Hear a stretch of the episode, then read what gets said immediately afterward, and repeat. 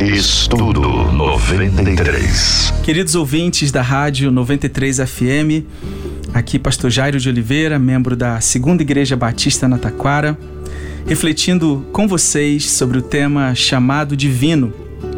E eu gostaria de hoje basear a minha reflexão no texto do livro de Gênesis, capítulo 12, no versículo 1, quando as Escrituras nos dizem: Ora, o Senhor disse a Abrão: Sai da tua terra, da tua parentela e da casa de teu pai para a terra que eu te mostrarei. Nós temos aqui nesse texto a experiência do chamado de Abrão, ou Abraão, mais adiante, sendo vocacionado por Deus. É interessante nós observarmos que o chamado, a vocação de Abraão começa em Deus. É Deus que o vocaciona. Não é Abraão que se voluntaria, que se apresenta diante de Deus pedindo uma oportunidade, desejando ser profeta, mas é Deus que toma a iniciativa. Ao longo da história, Deus tem tomado a iniciativa a nosso respeito. Quando Adão e Eva pecaram lá no Éden, Deus veio ao encontro deles e os vestiu da sua culpa, da sua vergonha mais adiante, Deus veio ao nosso encontro enviando profetas, Deus veio ao nosso encontro enviando o Cristo, aquele que nos reconciliaria com o Pai, que transformaria as nossas vidas, que nos daria a oportunidade de experimentar a vida nova. Deus tem ido ao encontro de povos ao redor do mundo, enviando a sua igreja, enviando profetas, enviando missionários. Então, ao longo da história, o Senhor tem vindo ao nosso encontro num projeto extraordinário a fim de nos reconciliar consigo mesmo, nos reconciliar com, com Ele. E o Senhor então diz a Abraão: sai da tua terra, da tua parentela e da casa de teu pai. De uma forma muito específica, Deus está orientando Abraão que o chamado dele implicaria num deslocamento. Abraão teria que deixar, deixar sua terra, a sua parentela e especificamente a casa de seu pai. Chamado ele normalmente chamado divino para nós, ele implica em deslocamento. Em função do chamado divino, alguns cruzaram oceanos, fronteiras. Outros cruzaram a rua, mas tiveram que se deslocar para atender ao chamado de Deus, para tocar, para alcançar as vidas que Deus desejava alcançar através daqueles que ele estava chamando. O Senhor é muito específico quando diz a Abraão que ele deveria abandonar, da onde ele deveria sair, mas não é tão específico quanto ao lugar para onde Abraão seguiria. E o texto nos diz: para a terra que eu te mostrarei. Muitas vezes nós, diante do chamado divino, não temos ah, ah, condições de compreender todos os detalhes é, nós somos limitados e Deus deseja manter conosco um relacionamento de dependência. E assim, ao longo do caminho, Ele vai nos mostrando, Ele vai nos revelando a Sua vontade, Ele vai conduzindo os nossos passos. Deus tem um chamado para todos, para todos nós.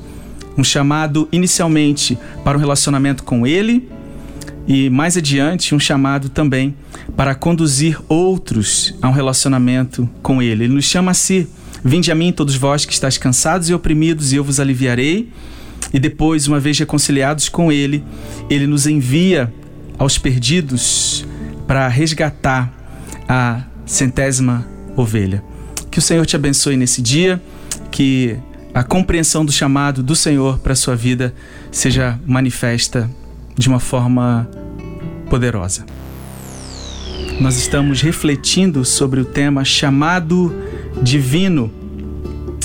Gênesis capítulo 12, versículo 2, as escrituras nos dizem assim: Farei de ti uma grande nação e te abençoarei, e te engrandecerei o nome, e tu serás uma bênção. Palavras de Deus a Abraão na ocasião do seu chamado. Já temos dito aqui que Deus tem um chamado para todos. Inicialmente, um chamado para a salvação, para o conhecimento de Deus, para uma experiência de reconciliação com Ele. Mas Deus também nos chama para conduzirmos outros a essa mesma experiência. O Senhor nos chama e nos envia para que perdidos tenham é, as suas vidas transformadas, reconciliadas com Deus. Deus está dando uma promessa a Abraão de que Abraão seria uma grande nação, de que ele seria abençoado por Deus, ele teria o um nome engrandecido, de que ele seria uma bênção. É, todos nós queremos ser abençoados por Deus. Acredito que se eu fizesse aqui a pergunta: quem deseja ser abençoado? É, você aí ouvinte certamente responderia positivamente a essa pergunta, porque nós queremos ser abençoados, né? E a promessa era uma promessa extraordinária. Você será numeroso, Abraão, a sua descendência será numerosa. É, o seu nome será popular, seu nome será conhecido, ele será engrandecido. As nações te conhecerão e tu serás uma bênção. No entanto, quando nós nos deparamos com esse desejo de sermos abençoados, nós devemos também considerar o porquê. Né? Qual a motivação? Por que é que nós queremos ser abençoados? Será que é para o nosso próprio bel prazer? Será que é para o nosso próprio entretenimento? E o conceito de bênção nas Escrituras é algo que nós recebemos de Deus e compartilhamos. Nós não somos como uma represa que retemos, nós somos como o rio por onde as águas fluem. Deste modo, Deus nos abençoa para que com a bênção que nós recebemos dele possamos também abençoar outros. Esse é o propósito divino. Então, cada centavo de real, cada minuto de vida que Deus te concede é para que você seja abençoado, mas também para que através da sua vida outros sejam abençoados. Sabe aquela casa na praia, aquele carro novo, aquele aumento de salário que você gostaria de receber da parte de Deus?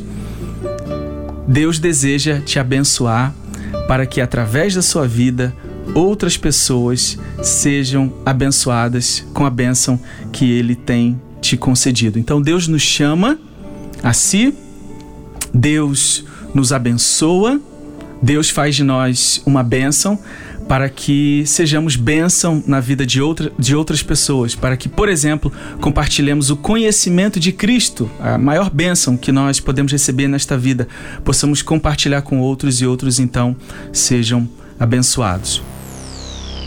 Nós temos refletido sobre o tema chamado divino com base na experiência do profeta Abraão, quando Deus o convoca em Gênesis capítulo 12. E no versículo 3, as Escrituras nos dizem assim: Abençoarei os que te abençoarem, e amaldiçoarei os que te amaldiçoarem, e em ti serão benditas todas as famílias da terra. Deus está prometendo bênçãos a Abraão e dizendo a ele que a partir da sua descendência as nações da terra eh, seriam abençoadas, todas as famílias da terra seriam uh, abençoadas. Deus está prometendo que a descendência de Abraão revelaria ao mundo o Messias. Seria da, dessa descendência que nasceria o prometido, o Messias, e ele então viria para restaurar o nosso relacionamento que foi quebrado com Deus. Ele viria para trazer de volta as nações que se perderam em Adão a um relacionamento íntimo, pessoal com Deus. Mas as nações de a, a descendência a descendência de Abraão abençoaria o mundo também, não apenas revelando, trazendo ao mundo o Messias, mas comunicando a mensagem do Messias ao mundo. E o apóstolo Paulo trata desse assunto na carta escrita aos Gálatas, que judeu é aquele que o é na fé, aquele que crê em Cristo, que tem a sua vida transformada pelo Evangelho e que agora anuncia o Evangelho de Cristo. E curiosamente é uma expressão aqui que eu gostaria de destacar: todas as famílias da terra. Essa é a visão de Deus. Deus tem uma visão global. Por isso, um autor canadense, Oswald Smith, dizia: Nenhuma visão que não seja o mundo é a visão de Deus. John Wesley dizia: A minha paróquia é o mundo, por compreender que Deus tem uma visão global. E essa precisa ser também a visão da igreja, de todas as famílias da terra, de todas as nações, de todos os povos. Por isso, como homens, mulheres chamados por Deus, precisamos considerar a nossa vocação diante de um mundo que perece nas trevas, diante de um mundo que abriga cerca de 6 mil povos ainda não alcançados com o Evangelho, gente que nunca teve uma única oportunidade de ouvir as Escrituras, um mundo que vive a maior crise migratória, um mundo que vive a maior crise migratória de todos os tempos, com milhões de pessoas tendo que abandonar suas casas todos os dias e se refugiar numa terra desconhecida. Deus está olhando para todos os povos, para todas as nações, para todas as famílias da terra. E Ele deseja influenciar esses contextos, essas pessoas, através da sua igreja, através do seu povo. E é por isso que Ele tem nos chamado, é por isso que Ele tem nos vocacionado para, para tornar o seu nome conhecido em todos os, entre todos os povos, para tornar o seu nome conhecido entre todos os povos, em todas as nações. E estamos abordando aqui o tema chamado divino. Hoje nós vamos falar sobre o profeta Ezequiel, sobre a experiência de vocação do profeta Ezequiel, no livro do profeta Ezequiel, capítulo 2, o versículo 1 nos diz assim: Ele me disse: Filho do homem, põe-te em pé e falarei contigo Versículo 2: Entrou em mim o Espírito quando falava comigo e me pôs em pé e ouvi o que me falava.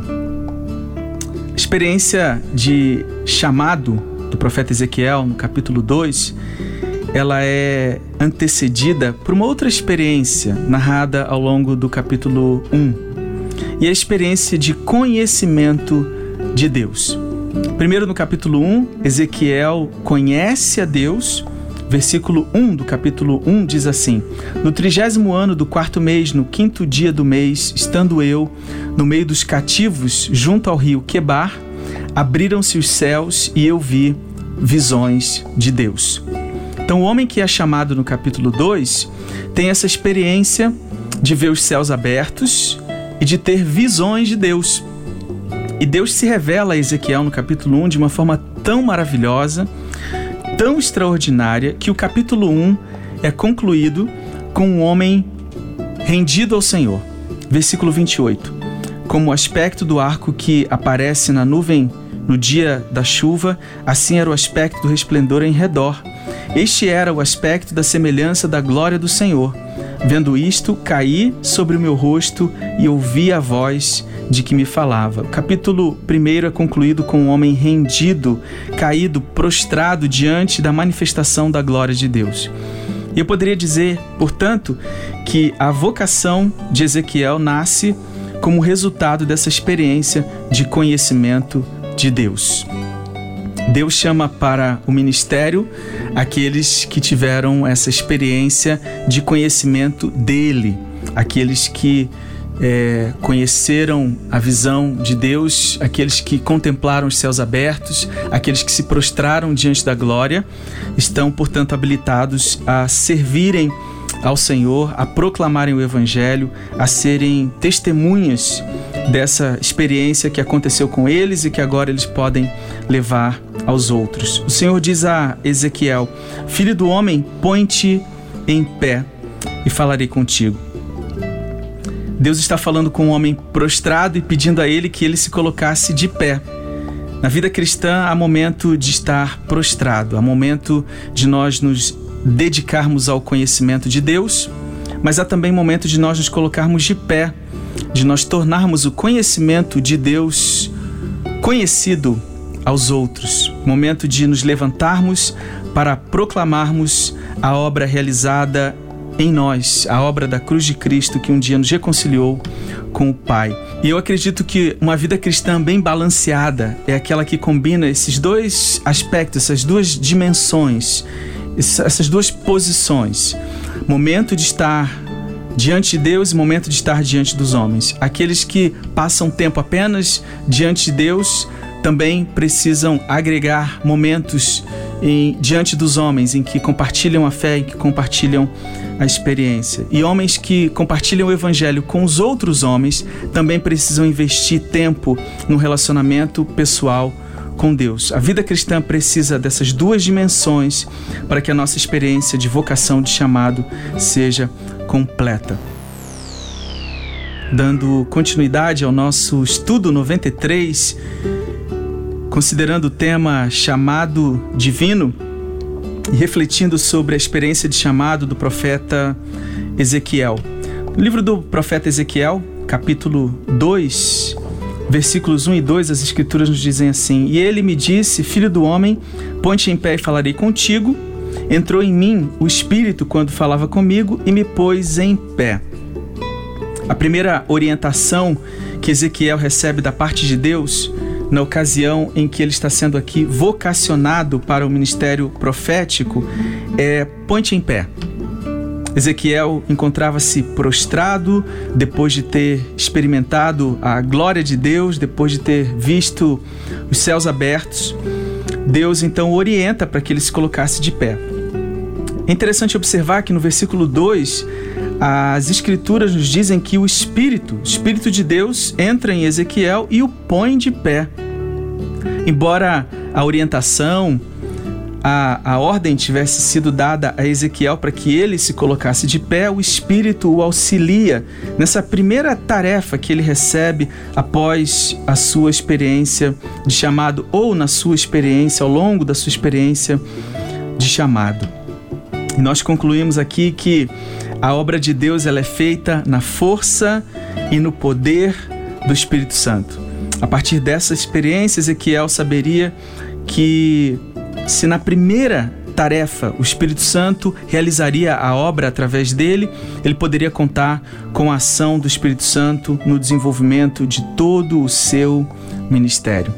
Entendo que o chamado requer que aquele que está sendo vocacionado por Deus se prepare, se qualifique para o desenvolvimento do ministério, mas algo que nós não podemos jamais esquecer é que o ministério é desenvolvido na força de Deus, no poder do Espírito Santo e não na nossa própria capacidade. E eu entendo, a partir das Escrituras, que Deus faz assim porque ele escolheu usar as coisas loucas deste mundo, as coisas que não são. Todos nós somos limitados, incapazes, pequenos diante da grandeza de Deus. Portanto, precisamos da ação do Espírito Santo em nós para que a obra de Deus seja realizada e ao final todos, todos nós demos glórias ao Senhor. Ao final a glória não será nossa, mas a glória será dele se, reconhecer, se reconhecermos se reconhecermos que a obra de Deus é feita, realizada no poder do Espírito Santo. O Espírito então põe Ezequiel de pé e fala com ele, dando mais algumas instruções, as quais ele poderia contar com o poder, com a unção, com a manifestação do Espírito Santo em sua vida. Nós analisamos os primeiros versículos do capítulo 2 de Ezequiel, versículos que narram a experiência do chamado do profeta. Eu entendo que Deus tem um chamado para todos nós Primeiro, ele nos chama à salvação, ele nos chama a conhecê-lo intimamente, pessoalmente, como Senhor, como Salvador. Mas ele também nos vocaciona, ele também nos chama para a proclamação do Evangelho, para anunciarmos aos outros aquilo que ele realizou na nossa vida. E há casos também que ele chama de uma forma mais específica homens e mulheres para uma tarefa determinada que é o caso aqui do profeta Ezequiel, que está sendo chamado para anunciar a palavra de Deus à nação de Israel, aos filhos de Israel. No versículo 3, as escrituras nos dizem assim: E ele me disse: Filho do homem, eu te envio aos filhos de Israel, as nações rebeldes que se rebelaram contra mim. Eles e seus pais se revoltaram contra mim até este mesmo dia. Deus está chamando Ezequiel para uma obra. E diante do chamado divino, você poderia considerar que Deus nos chama para realizar tarefas agradáveis, tarefas que irão causar satisfação, realização. Mas a verdade é que o chamado ele é uma convocação desafiadora.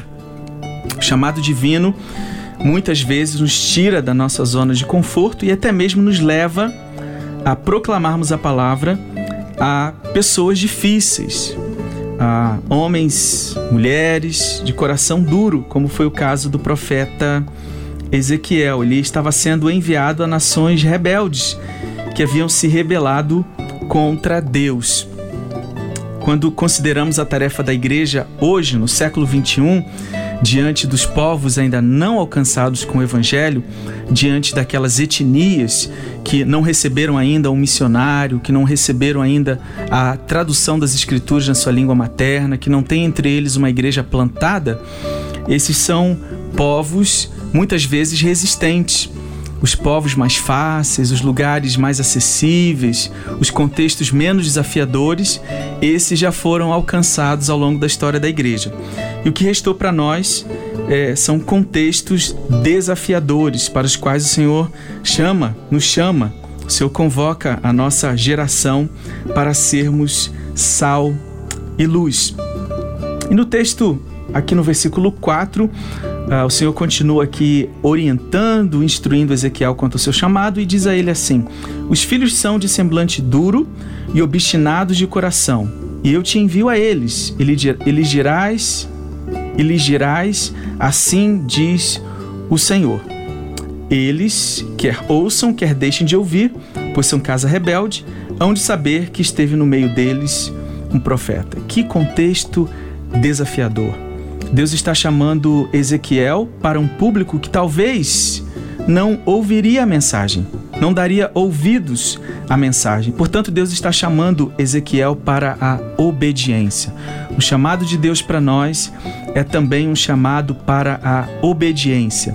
Ainda que nós não possamos contabilizar os resultados, devemos ir e obedecer, porque esse é o chamado de Deus para nós, nos coloca nessa condição né, de, de desafios e em meio aos desafios devemos obedecer aquele que nos chamou, porque é, ele é fiel, ele é digno da nossa obediência.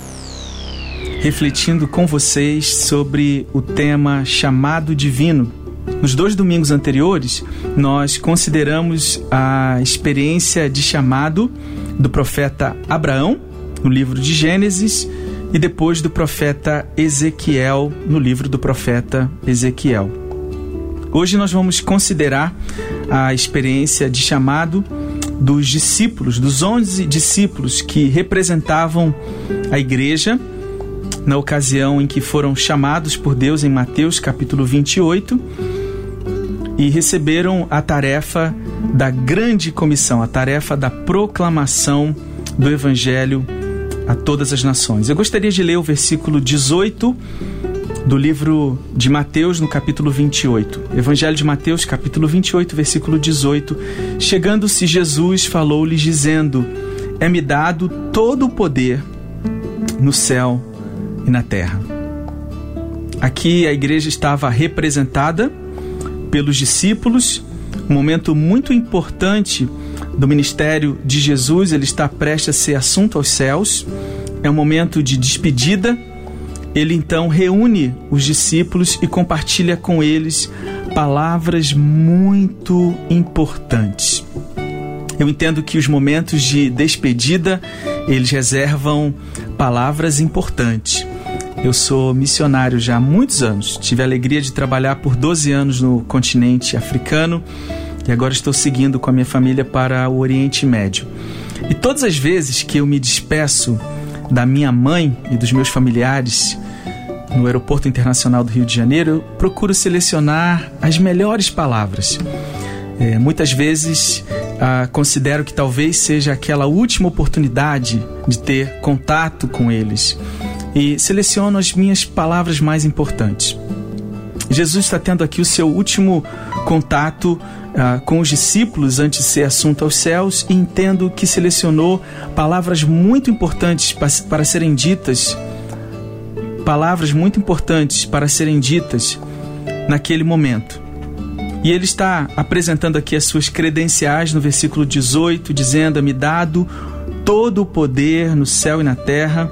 E a expressão aqui todo o poder tem sido considerada como o grande fundamento da tarefa da grande comissão.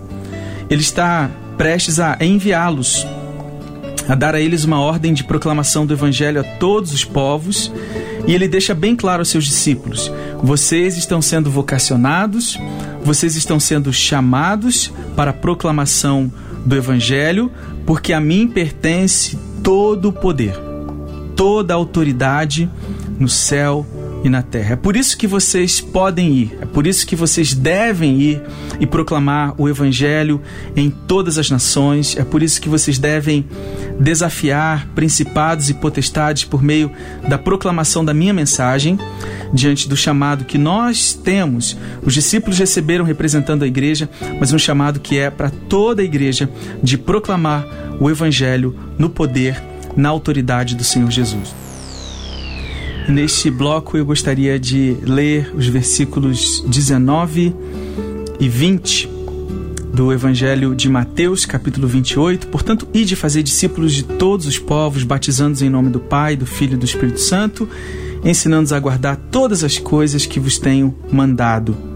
Certamente estou convosco todos os dias até a consumação dos séculos. Nós estamos considerando o chamado de Deus, o chamado divino para os discípulos, os onze discípulos que na ocasião em que foram chamados antes da ascensão de Jesus aos céus, e aqui nós estamos considerando a experiência em que os onze discípulos foram convocados por Cristo para anunciarem o Evangelho e fazerem discípulos de todas as nações.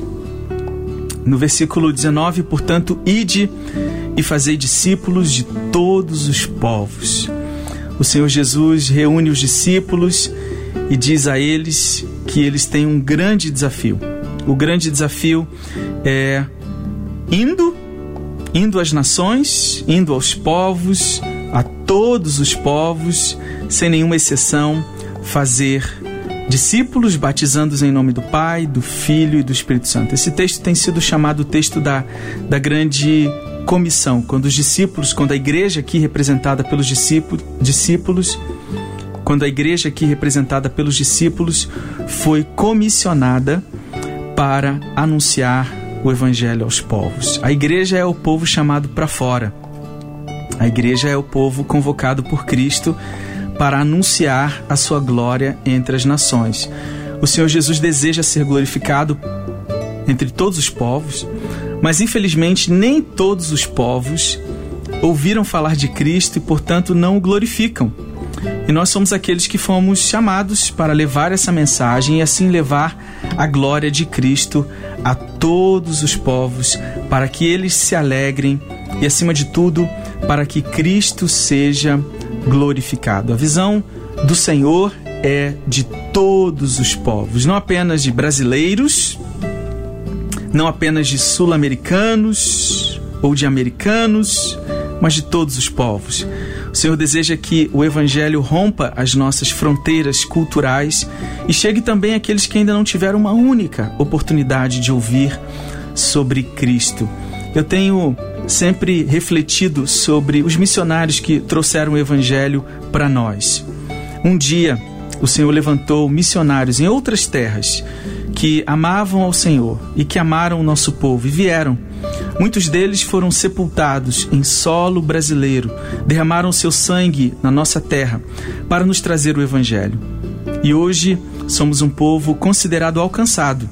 Nós temos a Bíblia traduzida na língua portuguesa, temos igrejas plantadas entre o nosso povo, temos pastores, líderes, temos uma abundância de recursos no nosso país que nos possibilitam conhecer a Deus. E o Senhor deseja agora nos usar. Hoje que somos, somos tão abençoados, temos tantos recursos, o Senhor deseja nos usar para levarmos o Evangelho, seguindo o exemplo daqueles que nos trouxeram o Evangelho, levando o Evangelho todos os povos, batizando-os em nome do Pai, do Filho e do Espírito Santo. O chamado de Deus para a igreja aqui é um chamado que deve tirar os nossos olhos de nós mesmos, a fim de atentarmos, a fim de observarmos aqueles que estão nas trevas e que carecem do Evangelho em outros contextos culturais. E eu quero continuar refletindo com você sobre a experiência de chamado, a vocação que o Senhor tem para a sua igreja a partir da convocação que foi feita aos 11 discípulos que estavam ali representando a igreja. Temos refletido em Mateus capítulo 28, eu gostaria de ler o versículo 20, ensinando-os a guardar todas as coisas que eu vos tenho mandado, e certamente estou convosco todos os dias até a consumação do século. Deus tem uma visão global das coisas e nós devemos nos envolver com essa visão global, divina, embora a nossa ação seja local, mas os nossos olhos precisam contemplar de uma forma global os desafios que nos cercam como igreja do Senhor. Deus deseja interferir neste mundo e usar as nossas vidas como sal e luz. Porque todo o poder foi dado ao Senhor Jesus Todos os povos devem ser alcançados com a mensagem do Evangelho, batizados em nome do Pai, do Filho e do Espírito Santo, para que eles aprendam a guardar todas as coisas que nos foi ensinada pelo Senhor. E Ele, o Senhor, portanto, estará conosco todos os dias até a consumação do século. Devemos levar o Evangelho todas as coisas que nós aprendemos do Senhor Jesus, aquilo que foi nos ensinado por Ele. Quando saímos levando o Evangelho, não devemos levar, por exemplo, as nossas preferências, a nossa cultura eclesiástica, a placa da nossa igreja necessariamente. Devemos levar o Evangelho. Esse é o nosso chamado, a, a nossa convocação é para levarmos o Evangelho ensinando é, aquilo que Jesus nos ensinou. Aquilo que nos foi ensinado deve ser passado adiante para que as nações sejam discipuladas para a glória do Cordeiro. E a promessa que temos é que o Senhor Jesus estará conosco à medida que nós obedecemos à medida em que nos submetemos à Sua vontade, ao seu chamado, à sua vocação, Ele estará conosco todos os dias até a consumação dos séculos. Que companhia maravilhosa, grande companhia, companhia de Jesus, Ele estará conosco. Eu me lembro quando ainda tinha 17 anos e tive a oportunidade de seguir para o continente africano pela primeira vez para trabalhar com refugiados da guerra de Angola lá na África do Sul, isso no final da década de 90. Eu fiz uma viagem até Moçambique, uma viagem de carro e fiquei hospedado na capital Maputo. E me lembro que experimentei alguns momentos assim de, de solidão, tive acesso a um mapa e eu, ao olhar aquele, aquele mapa e verificar a minha localização e quão distante eu estava do Brasil, me lembro que uma sensação de solidão alcançou meu coração e logo em seguida eu fui relembrado pelo Espírito Santo dessas palavras tão preciosas ditas por Jesus de que Ele está conosco, Ele estaria conosco todos os dias. O Senhor que tem todo o poder no céu e na terra é aquele que nos envia na força do seu poder a todos os povos com a promessa de que Ele estará conosco, nos capacitando, nos usando, nos confortando em meio às dificuldades. Portanto, devemos responder positivamente ao chamado divino, porque Jesus tem as credenciais necessárias de autoridade e também a Sua presença estará conosco todos os dias nos auxiliando em cada necessidade, nos usando, nos capacitando na realização da vocação que Ele tem para cada um de nós. E hoje eu gostaria de considerar o chamado de Deus para Pedro, apóstolo Pedro, quando se encontrava em Jope, na cidade de Jope, e foi chamado, vocacionado para ir até Cesareia, levar o evangelho para Cornélio e para toda a sua casa. Atos capítulo 10, a partir do versículo 1, as escrituras nos dizem as escrituras nos dizem assim: Havia em Cesareia um homem por nome Cornélio, centurião da corte chamada italiana, piedoso e temente a Deus com toda a sua casa, o qual fazia muitas esmolas ao povo e de contínuo orava a Deus. Cornélio era um homem de autoridade, mas era também um homem piedoso. As escrituras o descrevem como um homem temente a Deus, que com a sua casa fazia esmolas e orava continuamente a Deus. Um dia ele teve uma experiência em que uma visão, um dia ele teve uma experiência em que numa visão um anjo de Deus aparece para ele, o chama pelo nome, versículo 3, e versículo 4 ele diz as seguintes palavras: Cornélio. No versículo 4, as escrituras descrevem: Cornélio, fixando nele os olhos e muito atemorizado, perguntou: Que é, Senhor? Respondeu-lhe o anjo: As tuas orações e as tuas esmolas têm subido para a memória diante de Deus. Agora envia homens a Jope e manda chamar Simão, que tem por sobrenome Pedro. Cornélio está recebendo uma visão do alto, uma visão divina, com orientações enviadas por um anjo para que um homem chamado Pedro, o apóstolo Pedro, viesse de Jope compartilhar o evangelho com Cornélio. Cornélio era um gentio, ele não era um judeu, um homem da aliança com Deus. Ainda assim, com base em algum conhecimento de Deus, ele buscava conhecer mais a Deus, servir a Deus, obedecer a Deus.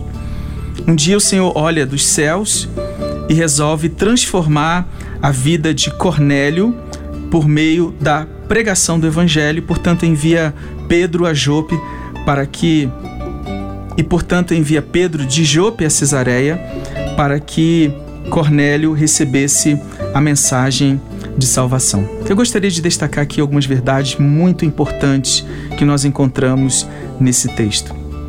Em primeiro lugar, é que conhecimento de Deus, conhecimento sobre Deus e prática religiosa contínua não resolvem o problema do homem que foi separado de Deus por causa do pecado.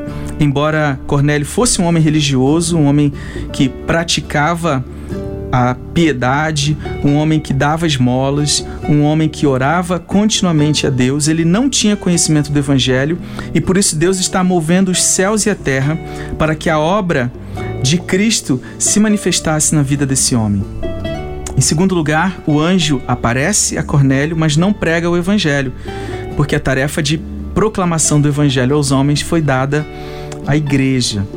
Também percebemos aqui que Pedro é chamado para pregar em Cesareia não por uma iniciativa dele, mas porque havia uma necessidade. Deus está usando os perdidos em Cesareia para que Pedro fosse levado até lá e pregasse o evangelho. Nós estamos considerando o tema chamado divino e hoje observando a experiência do chamado de Pedro, do apóstolo Pedro, que foi convocado de Jope para ir até Cesareia levar o evangelho até Cornélio e a sua casa. Versículo 5 do capítulo 10 de Atos nos diz: Agora envia homens a Jope e manda chamar Simão, que tem por sobrenome Pedro. Nós percebemos que Pedro está sendo convocado por Deus, Cornélio está sendo orientado pelo Senhor para que Pedro fosse trazido a Jope e ali então pudesse proclamar o Evangelho, as boas novas sobre Cristo. É interessante observar é, uma das características do chamado de Deus para Pedro aqui no versículo 5, e é que a, o chamado de Deus para Pedro é um chamado específico, muito específico. Deus está orientando Cornélio para que Pedro fosse trazido até ele e dando a ele o nome da cidade em que Pedro residia, Jope. O Senhor também dá o nome do pregador que deveria ser trazido. O nome dele era Simão. E dá ainda o sobrenome, Pedro. No versículo 6 há mais detalhes. Este está com Simão Curtidor. Simão Pedro estaria com outro Simão, Simão Curtidor. Trabalhava com couro, esse outro Simão. E ele tinha casa junto ao mar. Então Deus está dizendo a Cornélio: você vai trazer de Jope um homem que tem por nome Simão, por sobrenome Pedro. Ele vai estar com outro Simão, da profissão desse outro Simão e até mesmo a localização da casa. A sua casa é junto ao mar. Deus estava especificamente chamando o apóstolo Pedro para que ele fosse até Jope. Deus está especificamente chamando o apóstolo Pedro e o orientando para que ele fosse até.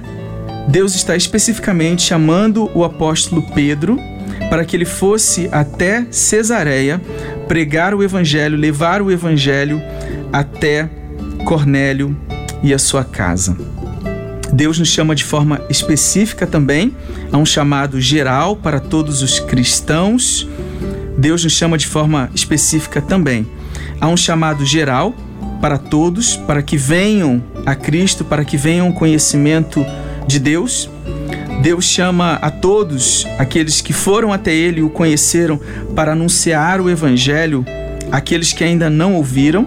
E há também um chamado específico, como aqui no caso de Pedro, em que ele está sendo convocado especificamente, com toda sorte de detalhes, para que o evangelho fosse levado a Cornélio e a toda a sua casa.